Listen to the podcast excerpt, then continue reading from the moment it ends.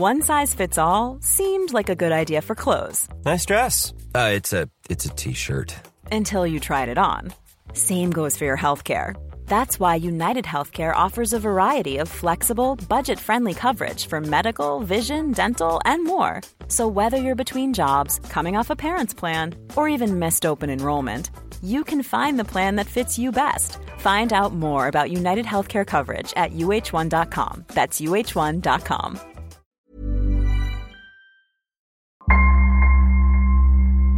Bonjour, je suis Claudia Prolongeau et vous écoutez Crime Story, le podcast fait divers du Parisien.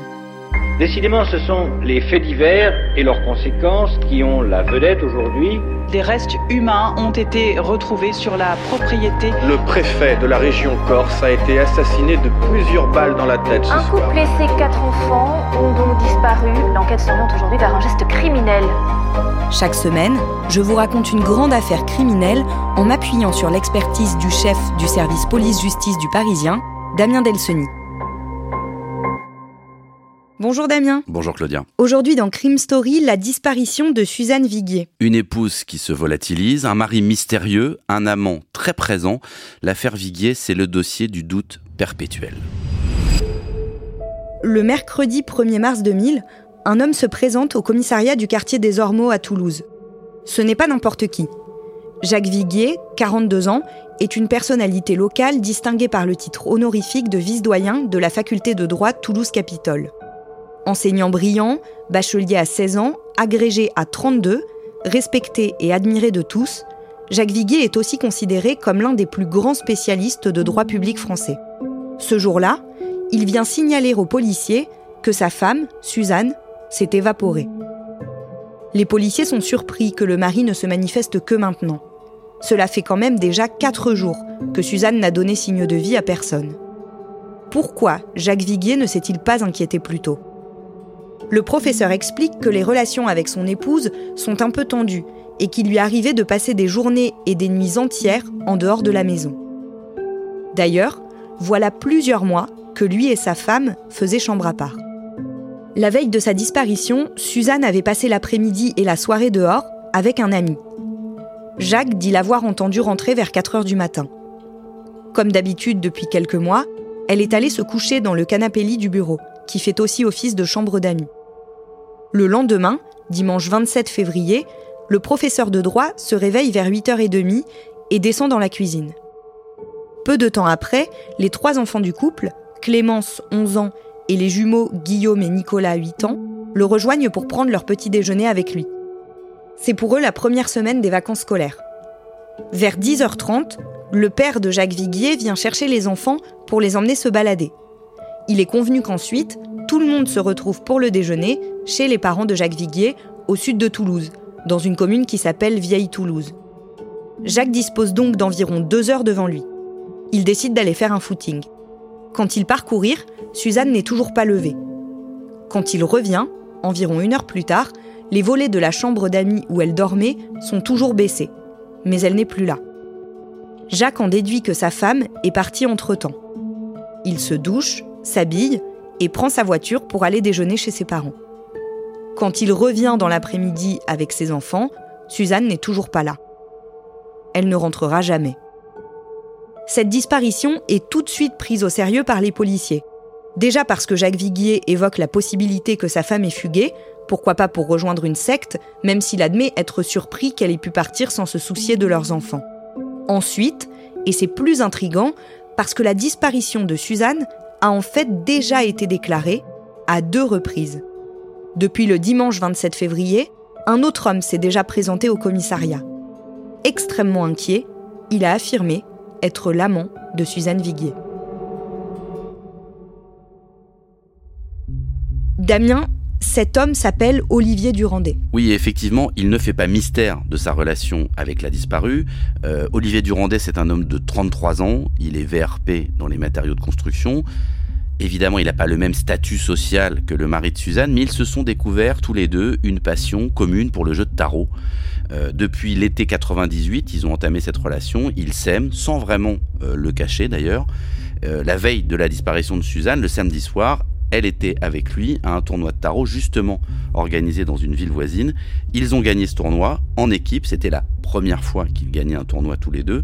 Et donc il va expliquer aux policiers cette soirée et il va dire, ben voilà, moi je l'ai ramené chez elle, il était assez tard, il était environ 4h30 du matin. Lorsque les enquêteurs entendent plus longuement Olivier Durandé, celui-ci réfute la thèse d'une fugue de la part de Suzanne. Il n'y croit pas du tout. Il met en avant euh, leur intimité, leur histoire d'amour, et surtout, il explique aux policiers que Suzanne, elle avait pris la décision de divorcer et qu'elle avait rendez-vous avec un avocat très peu de, temps après sa disparition. Et que justement, ce divorce, ça allait marquer aussi pour eux une nouvelle vie, une vie commune. Ils allaient vivre ensemble. Donc, il voit pas très bien pourquoi elle aurait décidé de, de partir, de fuguer.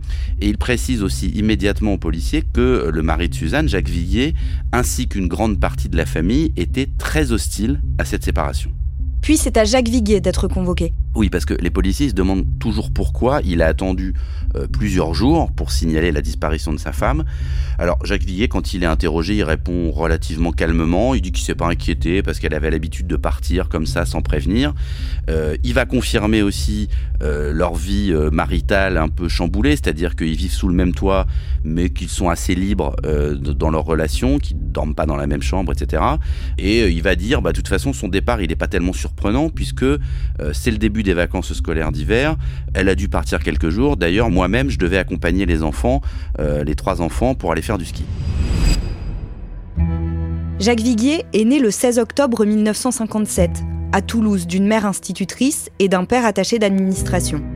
Suzanne, le 27 novembre 1961, à Aurillac, dans le Massif central. Ils se sont rencontrés à l'université.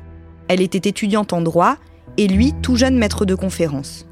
Il a l'air sérieux, la carrure athlétique de l'ancien champion de brasse qu'il fut plus jeune, des yeux bleus, et il est rasé de près.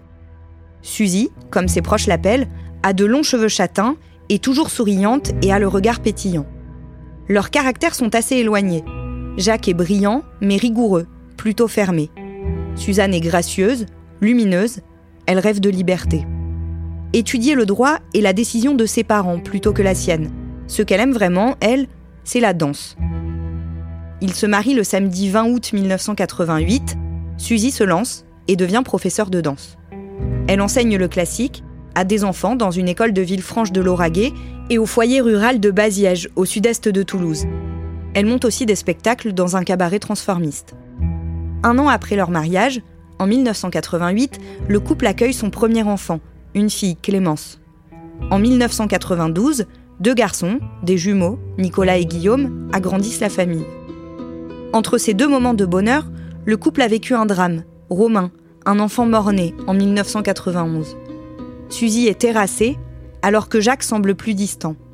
C'est le premier coup de pioche qui va creuser le fossé entre deux. À l'hiver 2000, les Viguier habitent depuis trois ans une petite villa du quartier prisé de l'Ormeau, à Toulouse. C'est une maison aux murs beige, derrière un portail en fer noir qui donne sur la rue avec une véranda, un balcon, des volets roulants et un jardin plein d'arbres le tableau paraît idyllique. Pourtant, dès l'année 1995, les relations dans le couple s'enveniment. Suzanne apprend que même en l'épousant, Jacques n'a rien perdu de son attirance pour les étudiantes. Souvent austère à la maison, il sait se montrer charmeur et séduisant à la fac, et il collectionne les aventures et les liaisons. Ce n'est un secret pour personne, et surtout pas pour ses collègues, qui, des années après, continuent à évoquer, un sourire aux lèvres, le caractère dragueur de ce prof de droit. Pour autant, le couple ne se sépare pas. Aussi blessée soit-elle, il n'est pas question pour Suzanne de détruire sa famille. Mais en 1998, la donne change. La danseuse fait la connaissance d'Olivier Durandé. Il a 6 ans de moins qu'elle et il tombe fou amoureux. Mais ça, Jacques Viguier ne le sait pas.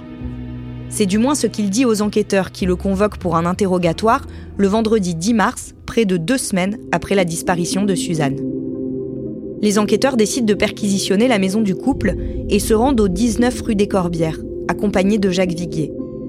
Dans l'allée, il y a encore la Peugeot 106 de sa femme. Première surprise pour les policiers qui imaginaient qu'elle aurait fugué avec. Ils font le tour de la bâtisse, aucune trace d'effraction récente n'apparaît. À l'intérieur, la maison est propre, rangée, il n'y a pas de traces de lutte. Deuxième surprise, les enquêteurs trouvent le sac de Suzanne dans un placard. Damien, Il présente ce sac à Jacques Viguier, qui n'est pas du tout surpris de le voir ici. Non, il va même dire aux policiers qu'il l'avait vu effectivement dans ce placard, mais qu'il leur en avait pas parlé, euh, alors qu'en fait ça fait quand même plusieurs heures qu'ils sont tous à la recherche du moindre indice permettant de se mettre sur la trace ou d'avoir des indications sur les conditions de fuite euh, de Suzanne. Euh, en plus, dans ce sac, ben, il y a tous ses papiers d'identité, il y a ses clés. Donc là, pour une fugue, c'est quand même très étonnant. Elle n'a pas pris la voiture, elle n'a pas pris ses papiers, elle n'a pas pris ses clés. Autre découverte que vont faire les policiers dans la maison, les lentilles de contact de Suzanne qui sont euh, posées dans la salle de bain. Or, elle souffre d'une très forte myopie et euh, elle ne peut pas sortir, elle ne peut pas euh, conduire, elle ne peut pas marcher si elle n'a pas ses lentilles. Les enquêteurs emmènent Jacques Viguier dans la chambre d'amis où il dit que Suzanne dormait depuis quelque temps.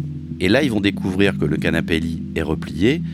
c'est effectivement là qu'elle s'est couchée dans la nuit du samedi au dimanche quand elle est rentrée après son tournoi de tarot. Les enquêteurs y décident de déplier le clic-clac et la surprise, il n'y a plus de matelas.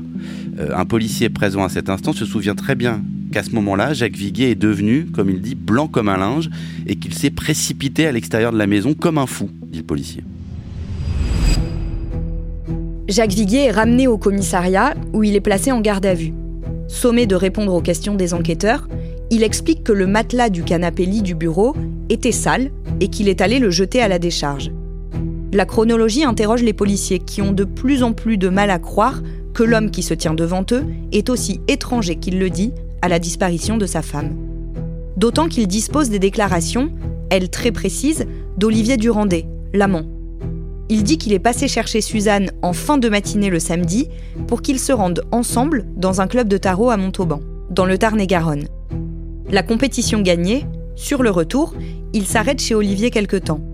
Puis ils reprennent la route et Olivier dépose Suzanne chez elle vers 4 heures du matin.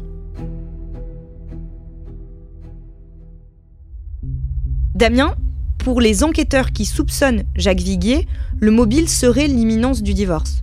Oui, parce que les policiers, on l'a dit, hein, ils sont depuis le départ très intrigués par le comportement euh, de Jacques Viguier, la façon qu'il a de signaler cette disparition, euh, ses incohérences. Ils croient pas du tout à la fugue et surtout, ils savent maintenant que Suzy n'aurait jamais disparu sans donner de nouvelles à ses enfants. Et puis, il y a eu cette perquisition, le matelas qui disparaît, les lentilles, la voiture qui est toujours là, et puis effectivement ce calendrier avec ce divorce qui doit se matérialiser la semaine suivante, il va devenir concret ce divorce, et bizarrement elle disparaît à ce moment-là. Donc tout converge vers Jacques Viguier, surtout qu'il reste, selon ses propres déclarations, le dernier à avoir vu Suzy vivante, endormie certes, mais vivante, le dimanche matin.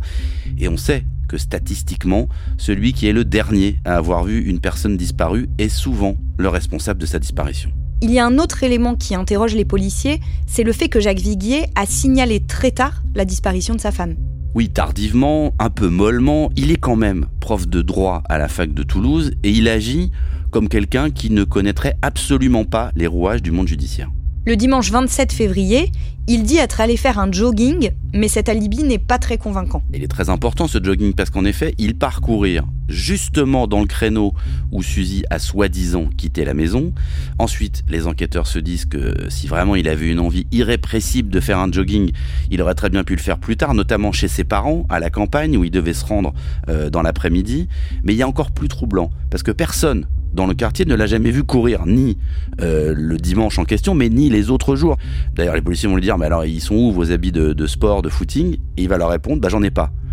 En plus, on sait qu'il est arrivé en retard chez ses parents par rapport à l'horaire habituel. Il est arrivé vers 13h. Il dit au début aux policiers, bah, mon jogging il a duré une heure, puis en fait euh, il n'a duré que 30 minutes. Donc tout ça en fait ça laisse un créneau d'environ 2h30 dans lequel il a parfaitement pu faire disparaître euh, Suzanne, la tuer et se débarrasser du corps. Donc les policiers, eux, ils pensent qu'ils ont euh, les cartes en main, mais il leur manque toujours l'atout maître. Euh, ils ne trouvent pas le corps de Suzanne Viguier, ils n'ont pas de preuves absolues. Alors en toute fin de garde à vue, le commissaire Sabi, qui dirige à l'époque l'enquête à la police judiciaire de Toulouse, il va abattre une dernière carte. Il va mettre Jacques Viguier en face de lui dans son grand bureau et il pressent que le prof de fac a compris que les policiers savaient, en tout cas qu'ils étaient sûrs de sa culpabilité.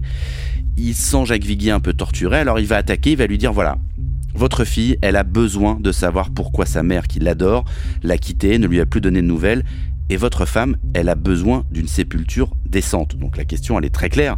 Euh, le commissaire Sabi, il accuse euh, Viguier, il lui demande de passer aux aveux. Il sent que son coup de poker est presque en train de marcher parce que Viguier va lui dire Écoutez, j'ai besoin de réfléchir un instant. Il va garder le silence et il va juste lâcher ensuite. Ça doit être dur d'avouer quand on a tué. Rien d'autre, rien d'autre que cette phrase un peu énigmatique, pas d'aveu donc, et il est relâché au bout de 36 heures de garde à vue. Vous venez d'écouter le premier épisode de Crime Story consacré à la disparition de Suzanne Viguier. Suite et fin de ce podcast dans le deuxième épisode, déjà disponible sur le site leparisien.fr et sur toutes les plateformes d'écoute. Crime Story est le podcast fait divers du Parisien.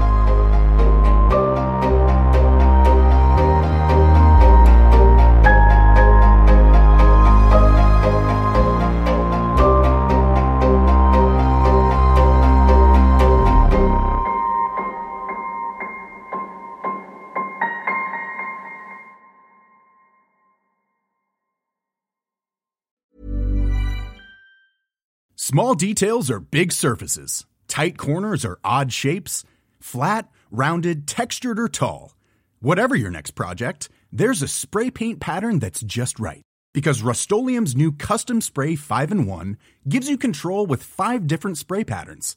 So you can tackle nooks, crannies, edges, and curves without worrying about drips, runs, uneven coverage, or anything else. Custom Spray 5 in 1 only from Rust-Oleum. Hey, it's Danny Pellegrino from Everything Iconic. Ready to upgrade your style game without blowing your budget? Check out Quince. They've got all the good stuff shirts and polos, activewear, and fine leather goods, all at 50 to 80% less than other high end brands. And the best part? They're all about safe, ethical, and responsible manufacturing. Get that luxury vibe without the luxury price tag. Hit up quince.com slash upgrade for free shipping and 365 day returns on your next order. That's quince.com slash upgrade.